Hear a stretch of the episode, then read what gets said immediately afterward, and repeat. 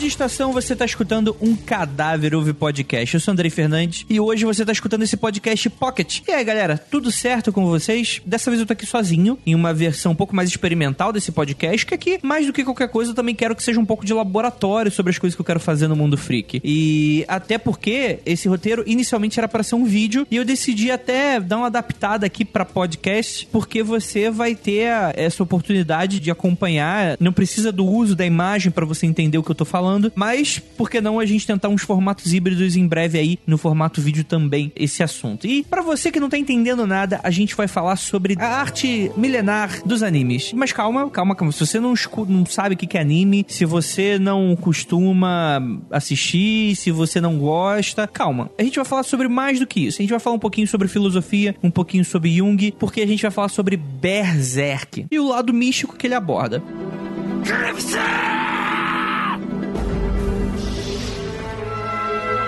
Bem, começando do começo. O Berserk, ele é um mangá que começou a ser publicado em 1989. Isso mesmo, ele começou, porque ele nunca terminou, na verdade. Continua sua publicação até hoje. Sim, até hoje. Kentaro Miura, seu criador, atingiu um status tão grande como artista que consegue fazer o que poucos mangakás conseguem: controlar a própria periodicidade. Graças a isso, cada novo capítulo demora meses para serem lançados. Mas que tipo de aventura poderia durar 30 anos, você poderia perguntar? Bem, uma epopeia de fantasia medieval darkzeira lotada de cenas dantescas. Isso é Berserk, com uma arte magistral, conceitos misteriosos capazes de segurar essa trama. A história começa com Guts, um guerreiro bem sombrio que carrega consigo a Dragon Slayer, que é uma chaproca de metal do tamanho de uma porta. No seu primeiro capítulo, ele desbanca um monarca corrupto e louco que guarda um terrível segredo. Ele é, dentro da mitologia da série, um apóstolo, que seria uma criatura diabólica desse mundo sombrio que está lá para destruir e causar o caos. Mas para lutar de igual para igual, além dessa arma monstruosa, Guts também conta com um canhão na prótese de uma das mãos e a habilidade de detectar esses demônios através de uma ferida em sua nuca. Mas se tem uma coisa que o Miura sabe brincar é com a expectativa. Quando você acha que começou a entender o mangá, é aí que ele dá uma sacolejada em tudo. Bem, o Berserk ele é conhecido pelos seus arcos, né? Ele é dividido em momentos ali da história que o pessoal geralmente se lembra com um pouco mais de carinho. O maior deles, é, e o mais famoso, o mais elogiado, é que após uma série de eventos que acontecem no início da história, um extenso flashback começa e conta a vida desse misterioso guerreiro desde o seu nascimento até toda a tragédia que o cerca. Então, você vai acompanhando ele no começo e de repente começa esse flashback que vai durar dezenas de capítulos para frente. E é engraçado que até hoje, das diversas adaptações em anime que Berserk teve, a maioria delas adapta esse arco de tão popular que ele se tornou. Bem, vamos esquecer sobre heróis solares bondosos.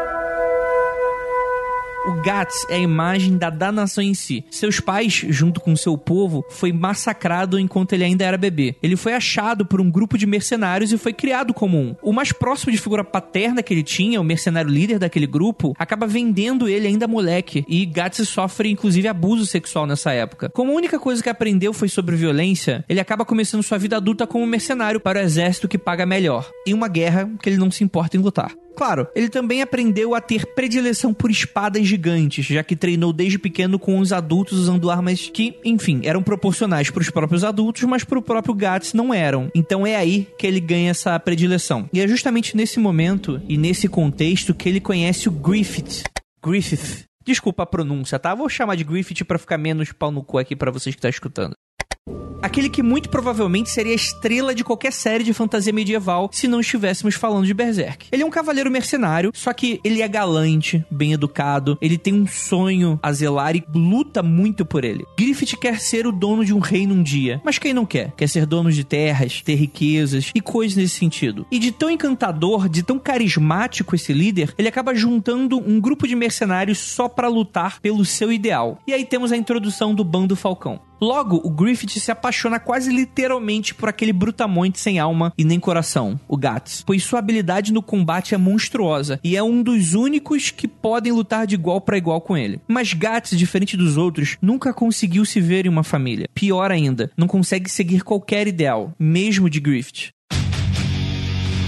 Nesse flashback todo, o clima do mangá acaba mudando um pouco. Imagina o seguinte: nesse universo de Berserk não existem demônios, criaturas sobrenaturais ou magia. Pelo menos nesse momento do flashback, não aparece nada disso. É uma história comum de cavalaria inspirada na Guerra das Rosas, se você quiser saber. Onde dois reinos estão em pé de guerra e esses dois guerreiros mercenários acabam se encontrando e se tornando meio que amigos. Mas o destino deles acaba sendo traçado quando acabam topando com uma criatura grotesca chamada Nosferatu Zod. O guerreiro imortal que após quase ser derrotado em sua forma humana se torna um poderoso demônio bestial gigantesco. Guts e Griffith nunca viram algo assim antes, mas vão para cima com tudo. Mas quando Zod vê um estranho amuleto no pescoço do Griffith, ele entende que o destino do Solar Cavaleiro está muito traçado. Ele acaba indo embora, o demônio, mas deixa com Guts uma profecia macabra quanto a quem ele acha que é um amigo. Bem, Aí, dezenas de acontecimentos acabam acontecendo que levam Griffith do céu ao inferno. Após quase conseguir o que tanto almeja, acaba indo para uma provação pessoal. Ele é torturado e quase morto por ter mexido com a filha do rei para a qual estava servindo. E é aí que entra o jogo e o ovo do destino, seu amuleto, o Berrelite, lhe oferece uma proposta. Griffith daria tudo que tem em troca do seu desejo, no momento de maior desespero.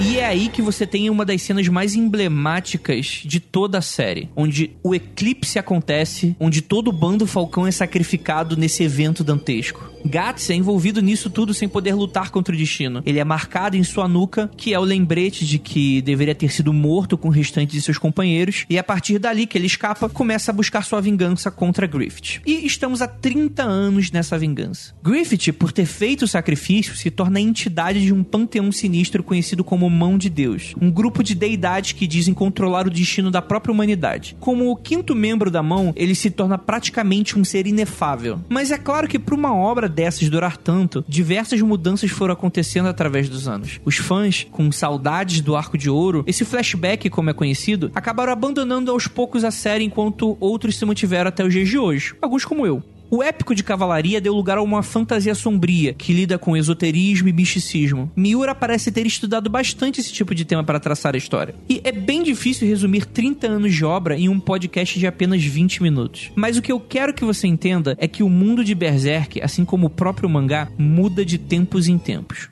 Como é isso? Após o Arco de Ouro, né, esse grande flashback, Guts avança em sua jornada sangrenta até o que é conhecido como Arco da Inquisição. Nesse momento, ele é apresentado à religião dominante daquelas terras, a Ordem Religiosa da Santa Fé, que é basicamente uma igreja católica. Aqui, o Miura brinca com a hipocrisia da fé e no que lhe diz respeito dos muitos séculos em que ela esteve no poder. A palavra é restrição. No mundo dominado pela Santa Sé existe fome, guerra, doença, e quem não crê não será salvo. Essa religião dominante é tão poderosa que seus ecos acabaram por mudar o mundo inteiro de Berserk. As criaturas místicas, povos encantados e a própria magia que sempre existiram naquela região começaram a se enfraquecer até fugir para outro plano de existência e fazer parte apenas do folclore local. A questão é que naquele exato momento em que Guts encontra um dos mais fervorosos sacerdotes da religião, dá-se início à próxima engrenagem do destino. O Griffith, agora conhecido como Femto, um dos apóstolos da mão de Deus, renasce em forma humana novamente, como um messias de um novo Aeon. A igreja começa a perder força e algo de diferente acontece naquele mundo. Todos os seres de fantasia que até então eram lendas e folclores, os trolls, ogros, fadas, começam a ser enxergados por humanos e começam a afetar da mesma maneira o mundo à sua volta. A magia também está de volta. Quando a restrição acaba e tudo que era lenda e imaginação começa aos poucos a se manifestar no plano físico. O universo de Berserk é dividido nesses planos. O primeiro é o plano das ideias, onde pensamentos, desejos, orações e egrégoras se unem em algo que pouco pode ser alcançado. Abaixo dele temos o plano astral, onde as lendas, mitos e criaturas sobrenaturais se refugiaram e que agora começam a reaparecer naquele mundo, no mundo do plano físico, que até esse momento nos era bem familiar. E aqui vamos entrar no real tema desse podcast, que até esse momento não passou de uma grande introdução. Existe um capítulo perdido em Berserk. Mas perdido como? Você pode perguntar. Queimou em um incêndio no prédio da editora? Não, foi pedido para ser retirado de circulação a pedido do próprio autor. Então, qualquer volume que você vai tentar encontrar hoje no mercado publicado, esse capítulo não existe. É o capítulo da ideia do mal. Idea of Evil é um capítulo que acontece no momento em que Griffith toma a decisão de sacrificar o Bando Falcão e sua primeira aparição como Femto, um dos membros da mão de Deus, ainda nesse flashback. No momento em que ele faz essa decisão de sacrificar todos eles, todos os seus amigos, acontece esse capítulo que seria uma transição do momento do Griffith como nós o conhecemos até o momento como ele renasce como essa deidade. Nesse capítulo, ele conhece Deus. Sim, isso mesmo. Rola um diálogo com o Todo-Poderoso de Berserk. E é exatamente por isso que foi retirado. Esse capítulo é tão expositivo quanto ao universo de Berserk que pessoalmente eu entendo a vontade do autor de deixá-lo de fora. É onde nos é revelado que provavelmente Gatt só encontraria ou enfrentaria nos arcos finais da história. O centro de todo destino. A engrenagem mestra que move todas as outras como se fosse encontrar o vilão final do game após passar do tutorial. Imagine agora você aí que está escutando isso nesse exato momento. Pense comigo, se realmente a força dos pensamentos tem poder sobre o nosso mundo, para onde os pensamentos vão? Tipo, quantos pensamentos você tem durante o dia? Eles são bons? São ruins? Imagine toda a humanidade ajudando a criar essa corrente de pensamentos firmando ideias, construindo visões, tendo sentimentos, guerra, inveja, violência, abuso, morte e tudo que há de mal no mundo. Se realmente existir o plano das ideias, deve ser um vórtice muito do ruim de ser navegado. E aí que tá. O oceano de pensamentos e sentimentos negativos criaram a ideia primordial, respondendo a todas as vontades e desejos do ser humano. Um deus do abismo, a ideia do mal. A humanidade precisou de um Deus e lá estava ele, que manipulou centenas de anos, inúmeras gerações, para gerar aquele ovo do qual Fento nasceria. Esse diálogo ocorre no momento em que o dilema é proposto. Devo sacrificar o que mais tenho de precioso em nome do meu sonho, em nome do meu sonho e desejo mais profundo? O que é isso? Griffith pergunta. Um oceano de sentimentos Todos os humanos, no fundo de suas almas, possuem uma consciência em comum, que transcende individualmente sua consciência coletiva como espécime. Seu lado negro é esse oceano ondulado. Eu nasci dessas ondas, como o ego desse mundo, aquilo que habita o coração de cada ser humano. Aí que traçando alguns paralelos com alguns dos estudos para os meus próximos livros, que acabo deparando com arquétipos. O Carl Jung é um psiquiatra alemão que foi amigo do Freud e que em algum momento se distanciou de seu admirado companheiro. Traçou a partir daí o que é conhecido hoje como psicologia analítica ou psicologia complexa. Conhecimento e prática que se distancia da psicanálise através das noções diferentes do que não faz sentido explicar agora, pois não sou exatamente entendido no assunto. Mas o resumo é a ideia dos processos psíquicos do inconsciente, que para Jung não era apenas um repositório de memórias ou de pulsões reprimidas, mas um sistema passado de geração em geração e em constante atividade. Se imagine agora num oceano e lá está o iceberg à vista. Traçamos um paralelo dizendo que tudo aquilo que você tem noção, sabe, conhece e participa ativamente de maneira clara é o consciente. É a parte de cima desse iceberg, que brilha sob o sol. Nós sabemos que essa pedra de gelo é ainda maior, mas as águas turvas e turbulentas escondem o restante de sua base. Ali dentro, ali embaixo, é o inconsciente, onde seus processos psíquicos trabalham de maneira muitas vezes incompreensíveis. O inconsciente para Jung se divide em inconsciente pessoal e inconsciente coletivo. Isso é, algumas partes visíveis desse iceberg podem se desprender e afundar na água. Lá ele não deixa de existir, só deixa de ser visível e compreensível. Isso faz parte, segundo a psicologia analítica, da nossa vivência e aspectos culturais do aprendizado. O inconsciente coletivo é onde o circo se armou muito antes de você nascer, mas diferente do que é muito ligado, pouco tem a ver com o sobrenatural, pelo menos a primeiro momento. E aí que você que é atento deve estar se perguntando. Tá, Andrei. Eu entendi que existe uma certa conexão com esse tal capítulo perdido do Berserk. Mas ali é misticismo, é fantasia pura. E aqui são sobre processos psíquicos.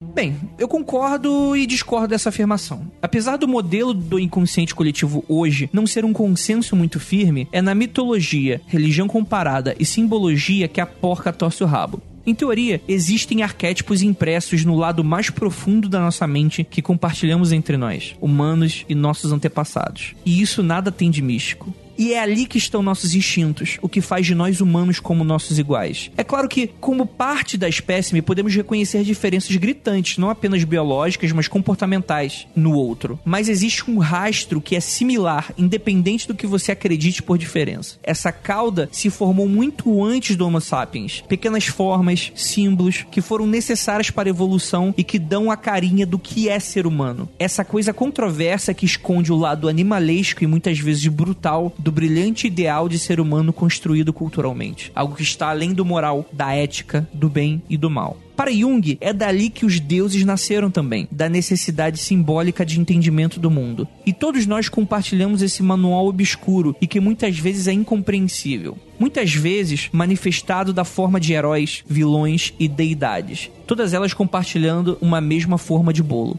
A ideia do mal, o deus do abismo, não é separado da humanidade, mas parte da experiência humana em sua totalidade, como o próprio deus do abismo diz. Eu nasci dessas ondas, como o ego desse mundo. Isso é apenas a superfície das inúmeras camadas de todas as consciências. Mas você sabe, você sabe que esse lugar é terrivelmente humano. Futuramente, Grift, ou Fento, que se tornaria logo em seguida, se tornaria o messias que a humanidade tanto almeja. Um herói clássico que permanece com sua contraparte dúbia e escondida. Tudo isso na necessidade profunda da dualidade entre a salvação e a punição. Segundo Jung, o eco de toda a humanidade ressoa dentro da gente, como pequenos tremores das profundezas que fazem o pico gelado do iceberg balançar, sem sabermos o porquê.